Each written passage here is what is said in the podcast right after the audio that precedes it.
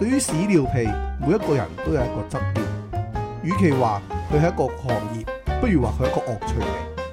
大家對呢樣嘢都有個共同嘅嗜好。畢竟呢一樣嘢都係個正常嘅生理現象。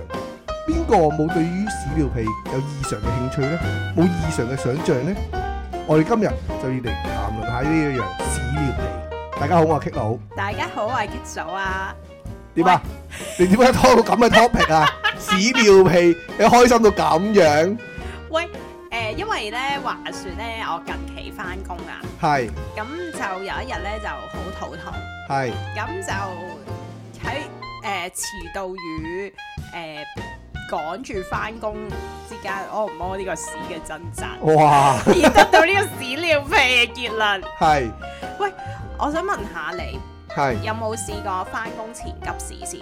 有啊，好大鑊喎！好大鑊，你知唔知我即係嗱，而家好啲啊！而家我份工咧就唔會扣你勤工嘅，即使你遲到。咁但係以前一遲咧，無論你咩咩解釋啊，巴士塞車啊，地鐵延誤地都好鐵賴啦，屎啊咁樣，好啦，嗯，會扣咗你五嚿水嘅。係咁你就覺得哇，如果嗰個月係月頭，你仲死。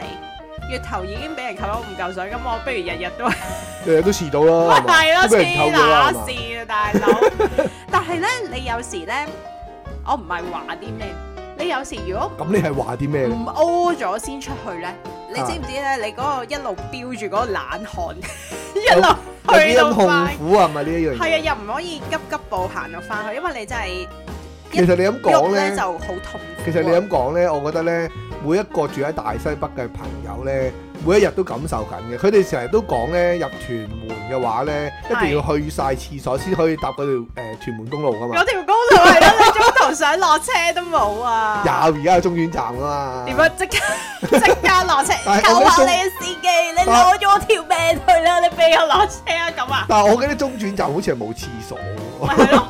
咁點啊？ 好咁似點啊附？近有有咧，唔記得咗啦。總總之就係、誒、去即係住大西北嗰邊嘅話，天水圍啊、誒、大埔啊嗰啲咁嘅人咧，即係嗰啲嗰邊嘅誒、住嗰邊嗰啲咁嘅人啦、咁佢就通常咧都係誒、通常個會去屎晒眼廁嘅所，肌肉會比較好啲嘅。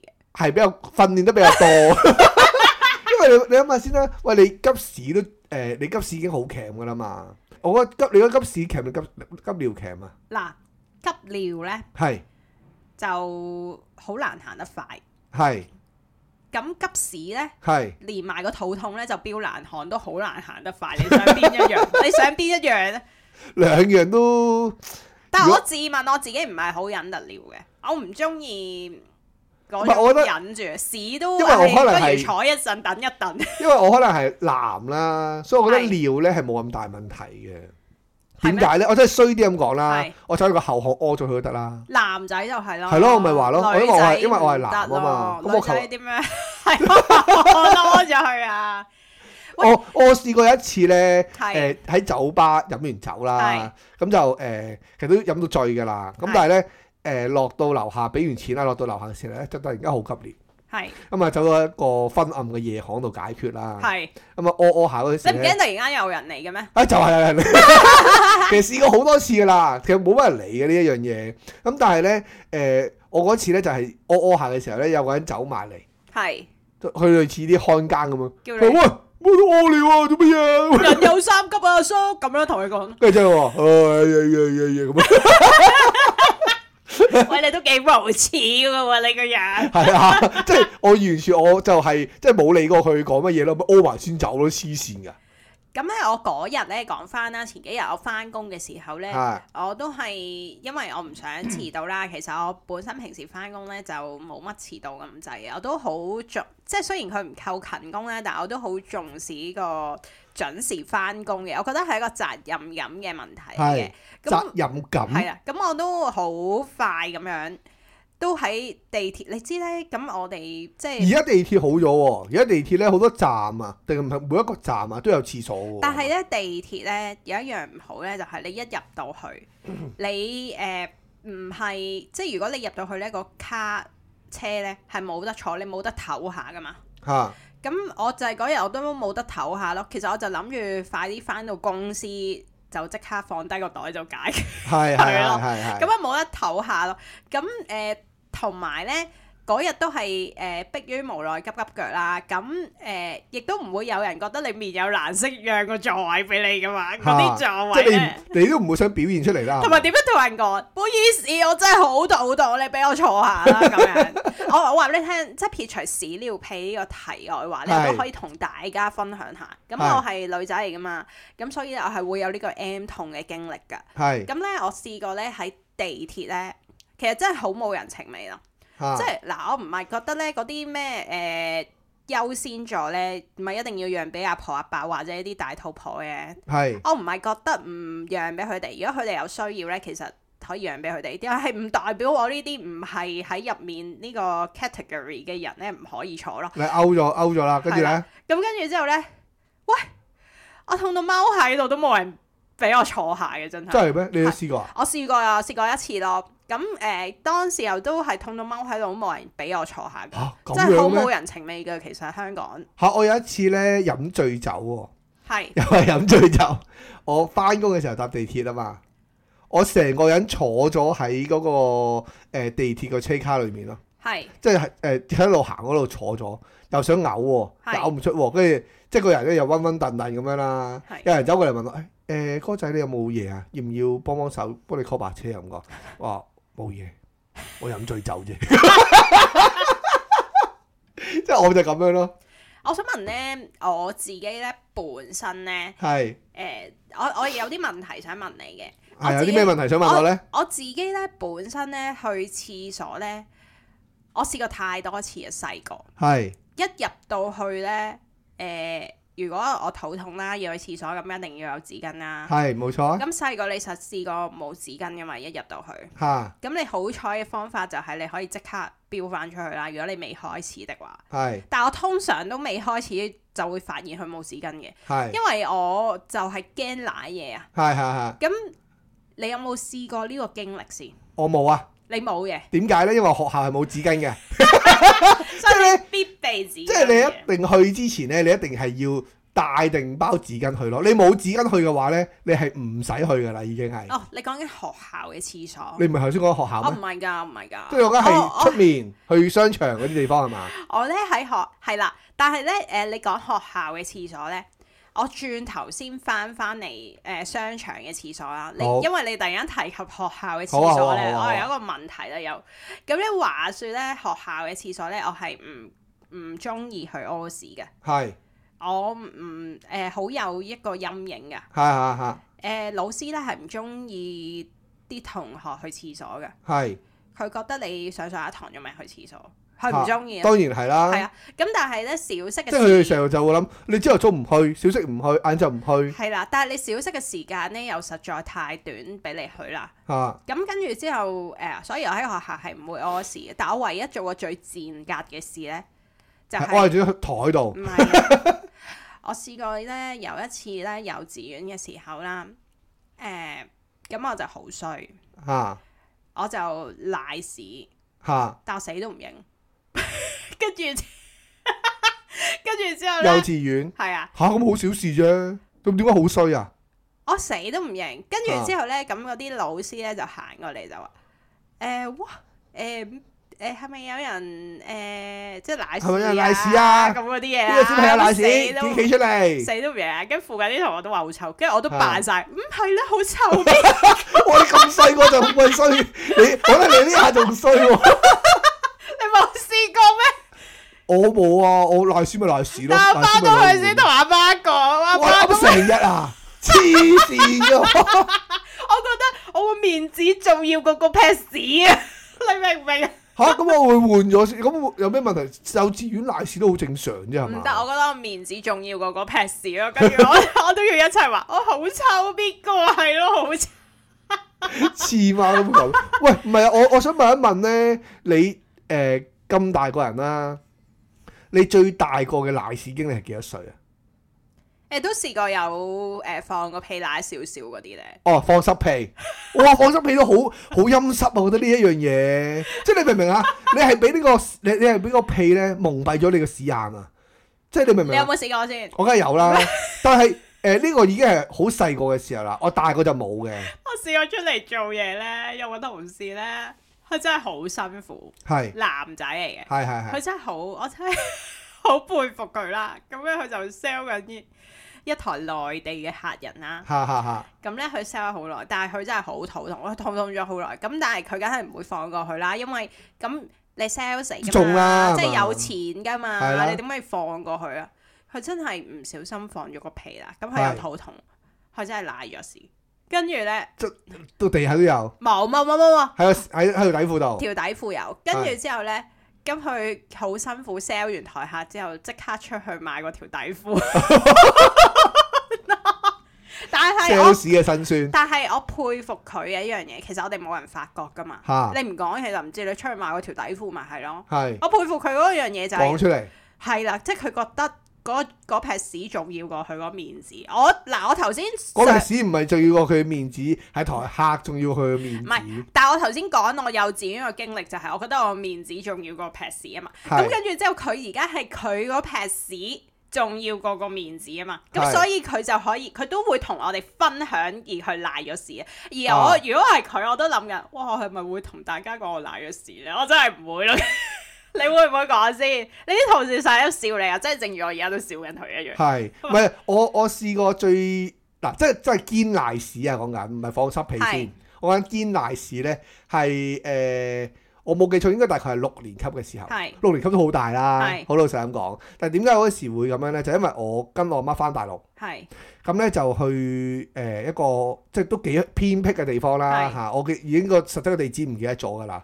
咁我朝頭早食完嘢之後呢，就要跟我阿媽誒搭嗰啲長途巴士啊，嗰時冇咁方便㗎嘛，再搭長途巴士啊，之後又要轉嗰啲叫做誒、呃、電單車啊，係、嗯行山路啊咁樣㗎嘛，好鬼複雜嘅。係好啦，咁跟住之後咧，其實嗰一日咧就冇事嘅，OK，嗰日係冇事嘅。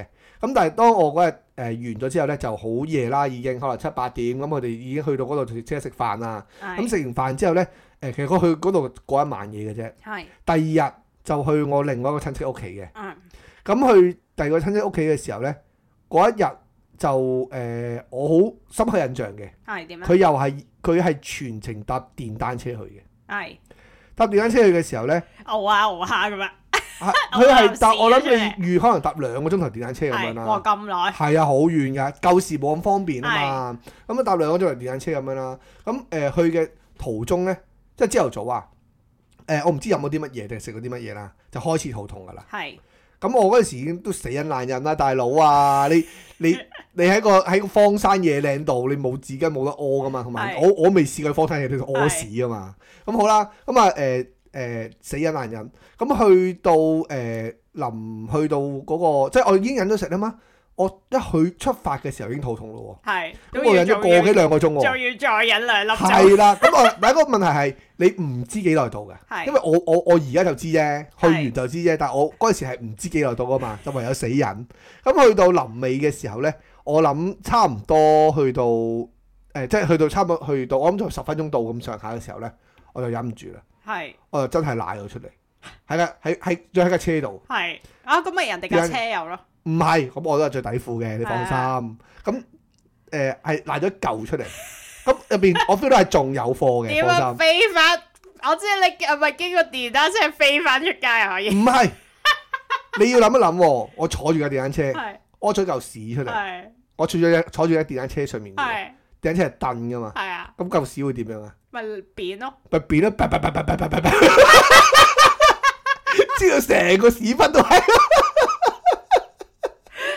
你阿媽有冇鬧你啊？我又唔係，我又冇，我唔敢同我阿媽講啊嘛，佢老豆，你我又反而咁同阿 媽講，我唔敢同我阿媽講。唔敢六同六年級啊嘛，老師講六年級嗰陣時已經太過，即係好大啦嘛，都要已經面啊都要係啦，面嗰陣時就真係要面啦。幼稚園我就覺得冇乜嘢。但係你條底褲真係會有屎，咁跟住之後咧，我就誒去到嗰個親戚屋企啦係，我即刻即刻即刻衝入廁所。係即刻衝入廁所之後咧，誒、就梗係誒去去梗係解決咗先啦啊。解決完之後咧，就一個問題出現啦，冇底褲，係冇底褲啦。係咁你條底褲點解決咧？要洗噶咯，要洗啊！係咯，你一定要同阿媽講我咯，就選擇掉咗佢咯，你唔同你阿媽講啊？因為咧佢嗰 啲你掉去邊啊？咁佢都誒佢都係以前嗰啲嘅誒誒，即係嗰啲好鄉下嗰啲屋嚟嘅。咁就可以咁咧做佢肥料咯，佢跟住側班咧，唔係側班，佢側邊咧係有啲好似啲窿罅罅咁嘅嘢嘅。係我就係嗰啲窿窿罅罅嗰度抌佢條底褲出去咯。啊，係啊，咁可以做肥料喎，你啲屎，咩啊？你啲屎你可以黐線做嘅，肥誒底褲唔可以啊 嘛！呢個就係我人生最後一次賴屎嘅經驗好啊，即係未去到放濕屁嘅，係啦。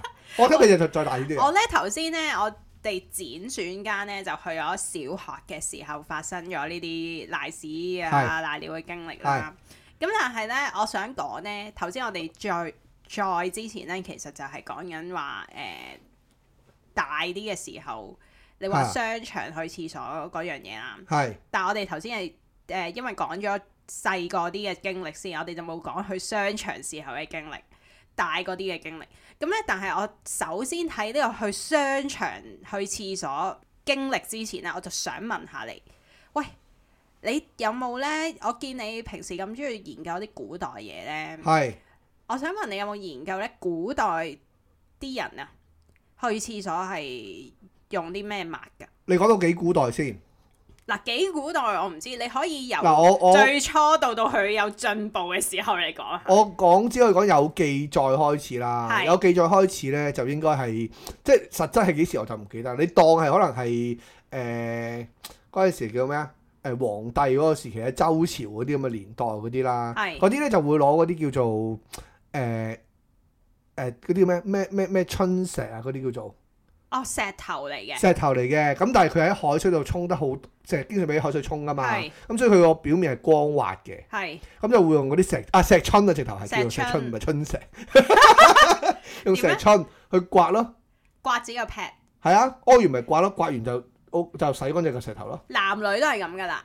啊，即係嗰嚿石頭要循環再用嘅，梗係啦，要試下洗下佢噶。係啊，咁你梗係點會用一個用完就抌啊？ 唔會噶嘛，可以循環再用嘅，同埋嗰啲係光滑嘅，係你摸落去係滑即身係嘅唔嘅會石唔嚟嘅，舒服嘅，冇咁唔舒服啦，應該咁係講啦，係啦，咁用樣石咯。頭解決嘅。係啦，即係以我所聽就係呢一個係最舊嘅。咁去到後期啦，即係可能去到你當可能唐朝啊嗰啲咁嘅年代嘅時候咧，誒嗰啲誒時候其實有紙㗎啦。但係我講再之前可能宋朝嗰啲年代咧，咁佢哋用乜嘢咧？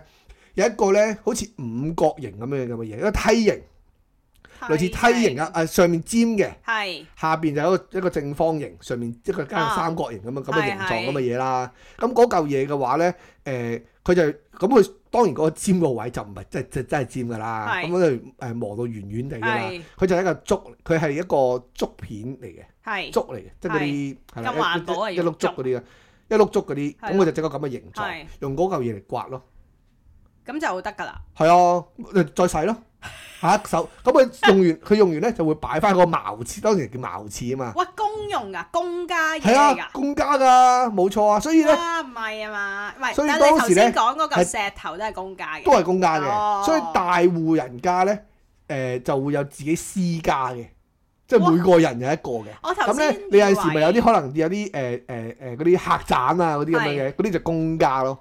哇！我頭先以為你講包括嗰啲誒石春啦、係同埋你講呢個片啊。我初頭你咁樣講嘅時候咧，我啊一路都喺度心諗，覺得應該係自己私人每人有一嚿，就收翻埋佢啊仲係嗯要嘛？公家唔係啊 嘛？公家㗎公家㗎喂，好難頂喎、咁以前啲人覺得冇乜問題，咪冇問題咯。咁係以前可能都發明都冇咁先進， 咁有紙都唔係即刻用啊紙啦，用有紙嗰陣時都唔係即刻用㗎，有紙嗰陣時咧，因為有時紙係屬於一個稀有嘅誒物品產品係產品啦，咁所以去到好後期先至用紙嘅。同埋好貴咯。如果咁樣用，係啦，冇錯。誒、我就知道慈禧係用紙嘅，哦，佢識用喎，梗係啦。識揀啊誒，哇！喎，慈禧啊真係勁啊，話俾你係聽。慈禧張紙巾咧，即係佢用紙嚟抿噶嘛。係咁舊時啲紙好鞋噶嘛。係咁佢誒用之前咧，會用誒、呃叫啲誒嗰啲佢嗰啲婢女啊，嗰係啲誒女仆啦吓，咁咧就去誒誒濕一濕佢先嘅，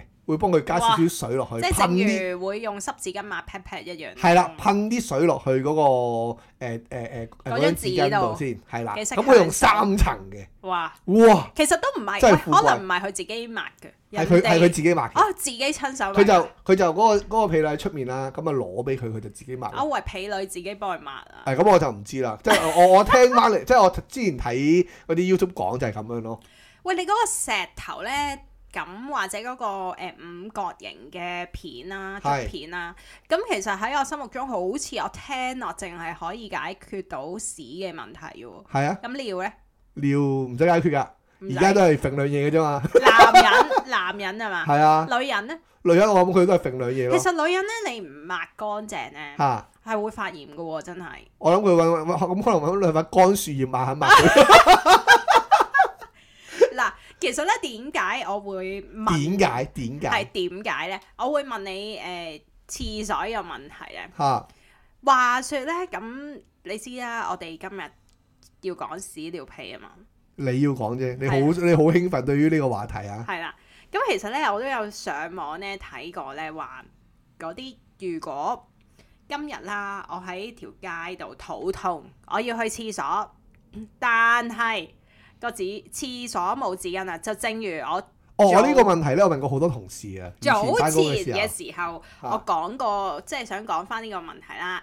咁但係我哋頭先又講咗誒細個嘅時候點樣啦。咁但係咧，而家咧誒，我上網睇下啲人咧，就係、有啲咩方法喺呢個咁危急嘅時候，我咧自己咧就有。即係就有一個方法咧，就係話我通常咧就唔會俾呢件事發生，因為我入去咧，我一定會檢查嗰個廁所有冇紙巾先嘅。習慣嚟嘅，習慣嚟，因為真係會舐嘢。嗱，首先點解咧？誒、我係我嗱，我唔環保噶，誒我我我有試過一次咧，頭先咁講啦，誒、就係咧誒，你話誒、去廁所咧冇紙巾，係咁我我係唯有係打電話俾同事，叫同事幫我攞入唔嚟，係嘛？我我我係唔環保嘅人嚟噶嘛，咁係咧我一定咧要將要鋪屎陣噶，係即係鋪晒成個廁所 板， 所以唔係冇可能發生喺我身上入到廁所冇紙巾哈哈 先，即係屙咗先，屎陣，你都要紙巾陣得唔得？唔知係屎即係陣屙咗就屙咗先發現冇紙巾係唔會發生嘅。我係成日覺得個廁所板都好污糟，咁當然啦，你去廁所嘅話，啲紙巾都唔會特別覺得乾淨，但係自我感覺良好啲咯。係咁好啦，你叫個同事拎入嚟啊嘛。係冇錯，曾幾何時呢？有個同事呢，我哋有討論，即係同啲同事討論過呢個問題啦，係要點解決呢？我哋心即係討論完得出一個結論啦，覺得係我哋呢就係會用身上嘅卡片解決。哇卡片 啊，解決唔到啊嘛，咁你嗱，你得一張就真係解決唔到，你有一沓就唔同啦。特別我哋通常都袋住一沓噶 嘛，你仲要你仲要俾人見到喎，佢張卡片會沖唔走噶嘛，見到係你嚟嘅喎。好想嘅我哋啲 happy。 O K，係啦，咁哦唔係哦你都冇辦法啦。我亦都有問過啲同事咧，即係我當年咧，我都學係好無聊咁去諗啦。誒、點去解決呢件事呢係即係我其實完全係無聊去諗呢啲咁嘅嘢嚟傾偈嘅吹水嘅啫。咁咧誒，啲、同事咧即係五花八門咁樣嘅嘅解決方法啦。咁我哋最後得出嘅結論係乜嘢咧？即係有啲人會話誒、可能隨件底衫出嚟啊咁講，跟住我話嚇底衫，底衫我應該唔會我諗我物咯會，我覺得物容易解決啲咯。襪我都唔會，襪都有 人講，襪都有人講，襪都有人啊咁講你。話咩物啊？我就會用我就會用孖煙通或者底褲咯。因嚇，為你諗啊你下要先，着嘅喎，咁你對襪都要着㗎，物咪唔着咯，咁我咪孖煙通咪唔着咯。着孖煙 通啊！最大問題係乜嘢啊？你呢樣嘢係唔會俾人發現㗎嘛，嗯，即係你你嗰樣嘢係着喺裡面㗎嘛，你對襪唔見咗，人哋會發現到㗎嘛，啱唔啱 先？着物咯咪。但係你你你冇咗條底褲，冇咗條孖煙通，係冇人會發現到嘅喎。你有冇諗過呢個問題先？會唔會現形啊？誒冇、你你都唔會理得咁多㗎啦。咁都對襪好似我最多俾人覺得我唔着襪啫，但係你唔着底褲，俾人覺得即係俾人見到覺得好核突喎。吓、我就係冇咁容易俾人見到咯，我會覺得喂，咁啊我頭先咪講咧，我上網睇啲人點解決嘅嚇，嗰啲啊誒、連登咧啲你誒啲師兄啦、啲啊，師兄有啲方法幾好，係。佢話咧用手啦，趁冇人啦，跟住九秒九衝出去洗手咯。哇唔得喎！如果你嗱你用手嘅話咧，你得兩次機會，但係啊如果兩隻手中指途一次，你咁你抹得四隻緊手指，誒你淨係分分配咗兩次嘅機會嘅啫喎。你抹緊中途有人入嚟，咁點算？如果你屙爛屎咁點算啊？ 係嘛？呢個方法係唔係好成立喎？啱唔啱先？你屙爛屎你要抹幾廿次啊嘛？啱唔啱先？喂，我摸條底褲啊，我都我都誒、呃最少抹到七八九次啊，啱唔啱啊？可以。我覺得係難咯，點樣用隻手啊，大佬？係有冇第二個方法？有啊，有一個咧，我覺得都冇可能嘅。係，我諗要個人好瘦先可以啊。例如咧，佢話用廁板嘅消毒液噴屎啊！你首先你諗下先，嗰、個消毒液嘅位置通常擺喺個紙巾隔離噶嘛。咁係點解我話好瘦呢？你個人首先要彎低身啊，嚇逼到係入嗰個位，然後即係你明唔明啊？我覺得佢要反轉喎，佢要反轉個人先至可以做到呢個姿勢又喎。或者你可以伸手咁樣一堆嘢咯，你唔可以直接噴到落去咯。你即係個手有一堆消毒液，跟住然後自己抹落個屎眼度就直接直接燒到埋個屎眼咯，可以。可以咯。 喂，呢個方法好似乾淨啲喎。 咁你用手定呢個方法？啊，我我都唔會，我都係用翻條馬煙通。但係我覺得呢一個咧誒係誒搞唔掂，用手我覺得會實際啲，知唔知點解？嗯，我唔覺你你你明唔明點解先？點解咧？你點樣抹到好乾淨？你用手呢仲乾淨啲，我覺得。你用手嘅話，咁但係你成隻手都係，你都係得兩次機會咯。沖手。你兩次機會點啊？你抹完之後出去洗手之後再抹過 啊？咁你咪長期企喺個洗洗手盆嗰度咯，係咪 先？邊度得同啊？埋我覺得咧，呢個方法咧最可行係咩咧？唯一係可以但嘅話係，得一格嗰啲啊。唔係唯一唯一可以做嘅就係殘廁，哦，係咯，係啦，得殘廁係可以咁做係嘅咯，啫。得一格嗰啲咯，就咪。係啊，唔係你喂你你要你個你個一格你要入邊有洗手盆喎， 啱唔啱先？ 你但你洗手盆你直接洗到屎忽噶咯，我覺得。係啊，但但係要擒上去喎，唔擒上去都仲好啲夠，高喎屎忽，擒上去反而我好唔啲。得咯，我矮啊嘛。係咁咧誒有一個啦，就佢正經少少嘢，係盡量拎啲屎唔好掂到屎眼屙出嚟。我嚇，覺得超得嘅咩難咯，係正經得嚟唔打，得唔得唔超得唔難得，超難，因為咧即可係你能。咪捉住翻條屎咁樣。可能咧就係咧，誒、我平時屙屎嘅份量咧都比較大啊，都比較多啊，咁所以咧一出嚟嘅時候咧，一定係污糟晒嘅， 一抹嘅時候咧，成張紙巾都係嚟噶嘛，即係所以一定係搞唔掂嘅。同埋你點樣即係接住佢啊？揾隻手接住嗰條屎，咁你咪唔可以，即係要唔爛啦。首先嗰啲屎，係，咁你揾隻手接住佢先可以完整啲，有冇咁多屎流？唔係你應該要抹開個屎忽咯，要抹開個屎忽，等個屎眼盡量大嘅時候，接觸面冇咁大咯。 咁好啦，下一個啦，就係話誒用底褲吻啦，係啦，呢、即個最實際係啊其啦，呢、個實即係等同最實際咯，我覺得。一係唔抹咯，就咁出翻去先咯。喂，唔唔抹真係唔得啊，唔抹真係會好臭，你會係聞唔到個係唔味㗎嘛係，唔抹就咁出翻去買包紙巾先翻入去 咯。如果到時冇廁格咧，流汗，污咗咧到流時。汗搞掂。 喂，我諗我諗起咧，阿鄭中基咧咪有個匪夷所思系列嘅，佢咧誒有其中誒、有一 part 咧有講過咧話咩啊？誒、誒、有個誒屋企啦，係咁佢就有個菲傭就話誒、有個有去完廁所。誒就冇沖冇沖到廁所嗯，跟住之後咧就啲人就話啊係咪佢啊係咪佢啊係咪佢誒去完冇廁所啊誒冇冇冇沖廁咁講，跟住之後咧佢誒嗰個菲傭行入去望一望，誒唔係我啊，肯定唔係我啊咁講。點解跟？係啦，跟住最緊要話吓，點解你咁肯定唔係你嘅咁講？ 係我都唔用紙巾嘅，點會係我啫？ 唔係嘅，唔係，佢印尼，因為佢印尼人啦，佢話佢哋用開誒水沖嘅，所以佢就唔會用紙巾哦直嘅，情洗 pat pat。係啦，直頭洗 pat pat 哦，嘅，咁其實仲乾淨。係啦，我仲想乾淨話。嘅。咁但係個問題就咁呢一樣嘢就證明到真係唔係佢咯，仲乾淨，其實你用水沖，係啊，其實好多地方而家都開始用水沖，佢咧除咗用底褲紋啦，就可以用襪啦，即係頭先提議過嘅方法啦，嚇佢都有提議嘅。咁有一即個係呢即係同嗰啲同我我我同我啲同事傾嗰啲誒嘅都差唔多類嘅，近嘅嘢啦有嚇，一個估佢唔到啊，係佢話用八達通刮喎， 八達通啩。我真係做唔出啊！但係呢把通要助用嘅係喎咯，你點樣忍受佢掂到啲屎啊，大佬？即係我頭先你咁講話有卡用卡片，我都仲可以理解，係。但係用八達通真係搞唔掂啊嘛！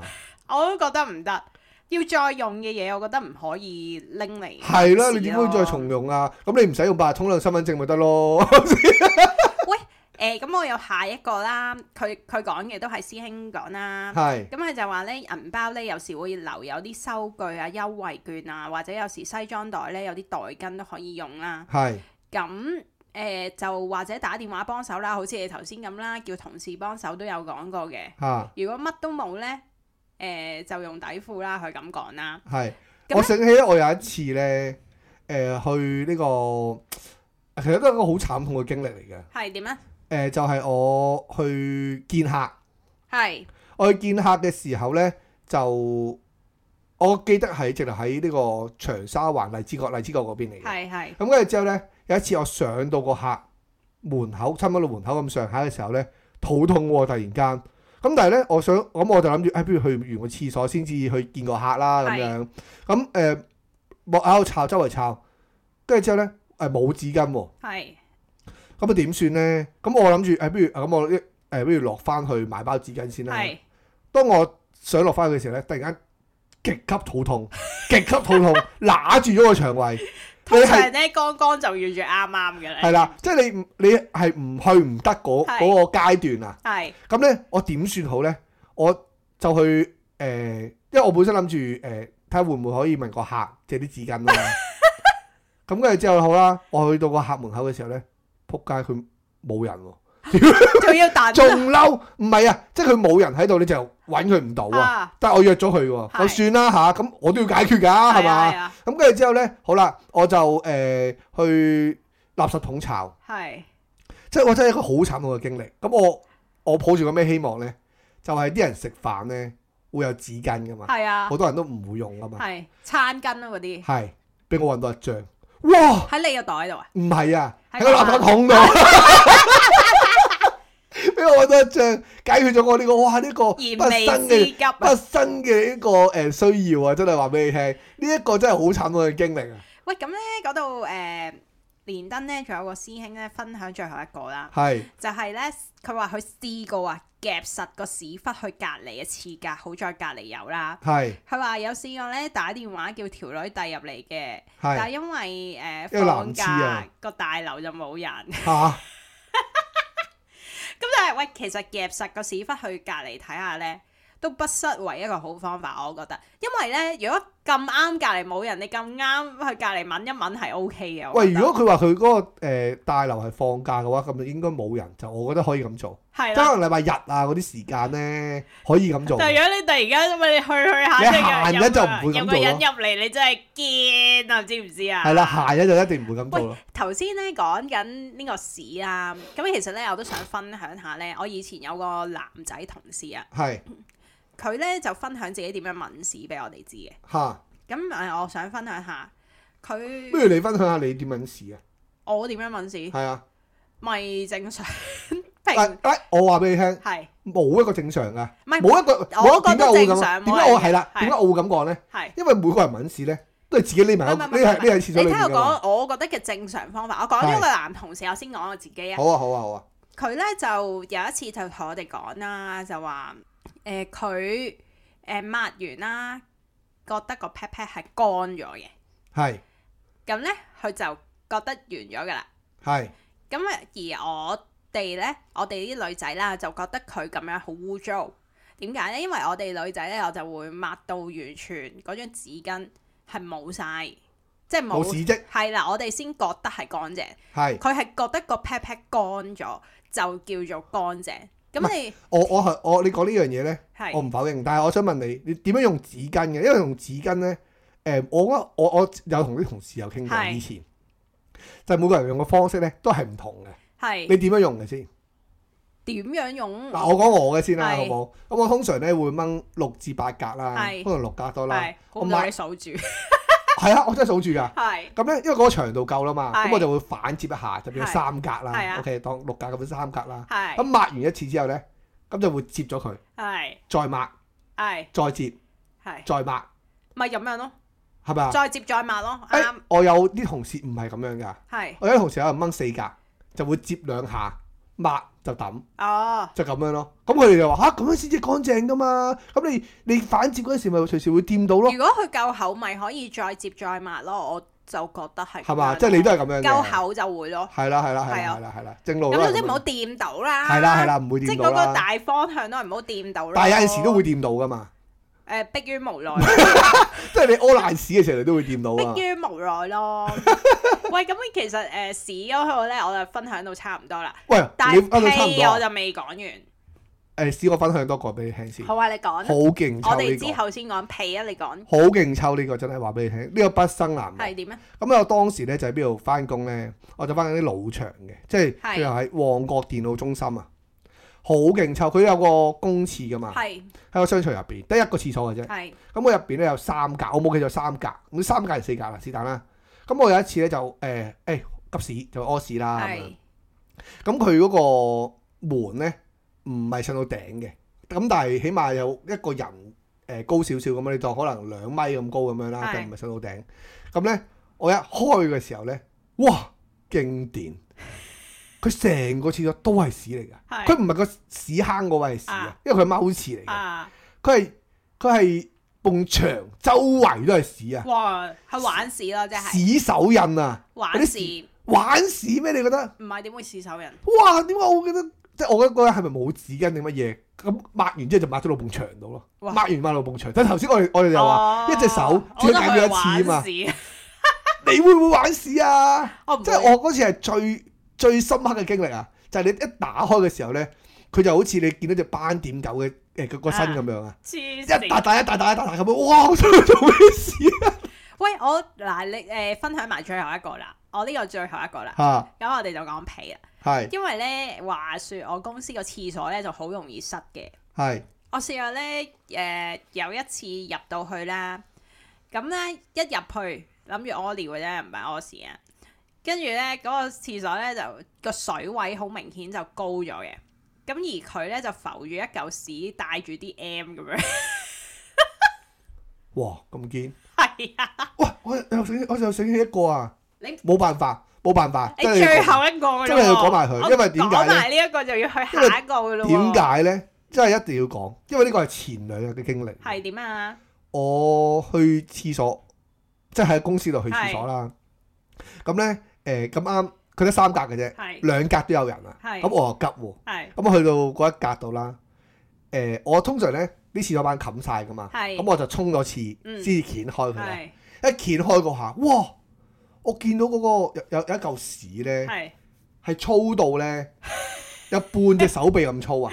即係你好簡單，蘿你而家蔔嚟咁㗎，你而家想你三隻手指係搭埋一齊，嗯就差唔多咁粗啦。黐線。哇！我見到咁堅，跟住之後啊咧，衝咗兩次都衝唔走嘅喎，原封不動咁擺咗喺度 喎。佢我個蓮啊藕定蘿蔔啊，大佬。咁但係我嗰時又好急，咁但係起碼咧佢係沉咗到底嘅，喺最底嘅啦已經。係咁我我照揼啲紙巾落去，就照去廁所算啦咁樣。係去到最後嘅時候，我再衝嘅時候咧，好似有少少濕濕地，嗰嚿屎仲要硬真係好嘅咯勁啊嗰真係嚿嘢，即係仲要硬嘅咯即。係因為前兩日啊，好突然間啱啱醒翻起，就覺得好衝擊啊！呢件事都係喂，夠啦！我哋屎已經改咗好多啦，你太多屎講啦，因下為已屁啦經，講下係屁啊！喂，我試過咧最癲咧，係都冇講自己放 屁，我啲你放放屁屁。都好癲嘅。喂，我其實放屁都係喺屋企啫喎。係我試過咧翻工嗰陣時做 sales 嚇咧，有個內地嘅夫婦啊。係佢入嚟喎，咁啊我哋嗰陣時好興咧，誒、即係我做主要 sell 嗰、個，咁隔離有個同事咧就幫你嘅 assist 你咁樣 helper 嘅，啦，係啦，跟住之後好啦，咁無啦個男人咧就咧放得好盡興咁啊 b r o b r o 咁樣啦，嚇跟住我已經 O 晒咗喺心入面，但係因為作作為一個專業嘅誒、呃、虛偽者啦，因為 sales 嚟噶嘛，專業嘅虛偽都保持有虛偽嘅笑容啦。係跟住咧，點知佢老婆咧喺度 bra bra 之後咧，啊你知唔知佢老婆點啊？佢老婆即刻話：嗯，跟住即刻走開廿尺遠，我頂佢個肺啊！跟住之後咧，個男人仲要咧，誒唔尷尬喺度笑咯， 啊！咁樣啦。跟住之後好啦，我個同 事佢真咧，係佢真係好笑，我個同事咧都走埋，係係即係係幫我個同事一走埋就遠誒、去翻 cashier 位就喺度笑啦。哈哈 跟住之後，跟住咧，之後咧去到第，跟住佢話要睇第二第二款嘢啦，第二款產品，跟住咁我哋又我又要跟住佢去第二款產品，佢繼續放，係好冇廉恥嘅個人。 即係我，我覺得我自己有啲都好輕微啫，我最多都係喺屋企啊個被竇焗下個老公咁樣嘅啫喎。嚇， 你你你都知咧，我係呢啲化後姐啫，哇！我冇諗過大街大巷佢咁過分啊嘛，你明唔明啊？哇！我試過咧，有個搭巴士嘅時候係咧，有個人放屁，好大聲，係跟住之後咧。臭唔臭啊？誒臭嘅臭嘅，咁但係咧誒，我就即刻揾件衫揞住個嘴咁樣啦，啊揞住咗，咁我就當冇事發生啦。 跟住之後咧，有個人大叫：屌你老母，邊個放屁咁撚臭？ 嗰個人有冇贏啊？梗係冇人認啦！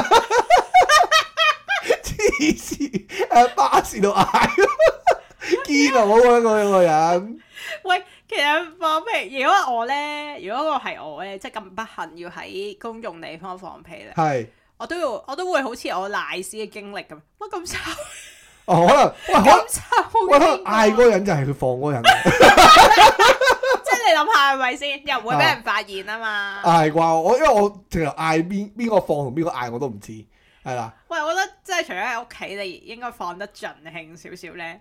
我試過，喂，我試過有一次咧，同阿 Kick 佬咧，即你係係類太似啊過盡興喺屋企，類似同佢嗌交咁樣啦。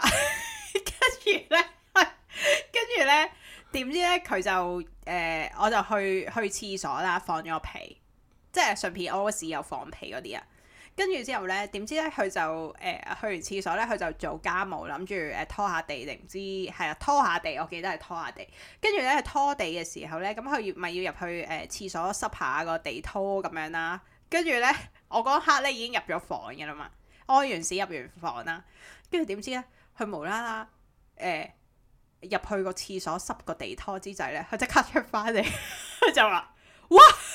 咁樣我一大嗌喎，跟住咧。哇！恐怖襲擊 啊！我梗係冇喺個喺個被度偷笑啦，即係嬲緊咩嗌緊交噶嘛，跟住你咪喺個被度偷笑啦，跟住你唔係偷笑，你偷你笑到我都聽到啦，大佬唔偷係笑啊，，佢喺個廳，你喺個廳度同我講，喂你唔好笑啊，因為我聽到你笑 啊，我咪笑到出出晒聲咯。啊但我哦真係講得幾好，好笑喎、 喂又試過咧有一次咧，唉唔分享咁多，分享埋呢一個啊。你太分多啦，因享唔為已分享咁經多家事俾人聽， 分享埋呢一個。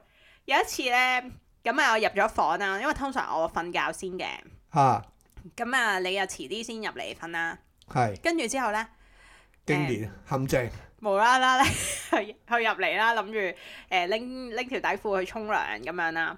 跟住之後咧，點知入到嚟咧， 哇！又係呢一句啦，哇！永遠都係哇咁樣啦。即係驚訝呢個係，即係你明唔明啊？你俾人哋突然間咧 攞把刀捅一下你，哇！做咩事啊？ 跟住咧就話，跟住哇！你咁臭嘅，你放屁啊！我話哇，好耐咯喎，三個字之前嘅啦喎，咁即係證明你喺度等緊我入去啊！你係放定喺度其等實我冇入去？喎，冇諗過你幾時入嚟嘅嘛？點知你幾時入嚟啊？陷陷阱嗰次真係放冇定陷阱喎，點解即係你又哇咁樣啊你好似以前啲德軍放地雷咁樣，放咗喺度先咯。隨便你啦，屁我唔講咁多啦，快啲分享咁多家事俾人喂，唔知係啊啊！！我試過有一次咧，行行下街咧，你有冇試過行街放屁啊？誒少啲，我喺出面會忍住嘅，啊，我喺都屋有試企嘅，喺屋企我知我先咩嘅啫，即係我我都有試過行街放屁，但我會係分段式，噗噗噗噗噗噗慢慢慢慢少少做乜少嘢放少，炸彈即嘅係一路行咧，一路行一你路話你炸彈人啊？少少少少，噗噗噗噗噗噗咁樣放噶嘛。哇！我試過咧行行下咧，有一個男人喺我面前咧，嚇！噗咗一聲喎。哇，咁盡興，好盡興喎！我完全我係見到我我係 O 晒嘴，哇！我心諗你咁 feel 咩？我我哋好似你屋企咁喎，而家 我即刻走咯，即刻 佢突然咁盡興啊！呢啲黐孖筋嘅，即係佢係係同嗰啲人食煙做火車頭咧嚇係冇分別嘅呢一樣嘢， 黐線嘅大佬，成條街都臭晒喎！佢係前後位，跟呢啲咁你都知啊，就算佢撥完嗰下，佢都仲有啲尾隨住佢㗎嘛。但係我就幾何時咧，記唔記得 send 過一篇文章咧，同你講咧，呢個係係最後嘅少少分享啊啦。係放屁咧，吸嗰呃個人咧係誒有益身心啊，又唔知健康咁樣，我覺得黐線好好笑。唔係你分享嗰篇文章咧，係話誒，如果你夫妻咧，你聞個老婆嘅屁，因為你愛嗰個人嘅話咧，你聞啊佢啲屁係唔會覺得臭嘅。 啊，咁樣係咩？我都唔記得內容，但我記得佢話咩對身體健康嘅，其實我都覺得好好笑噶啦。不過不能像信啦，不過喂，今日我哋講咁多先，我哋講太多經歷啦，俾人哋聽啦，實在太多屎尿太多味啦，家醜啦，實在。係啊！喂，咁我哋下個禮拜再見，好，多謝晒，thank you，拜拜拜。拜。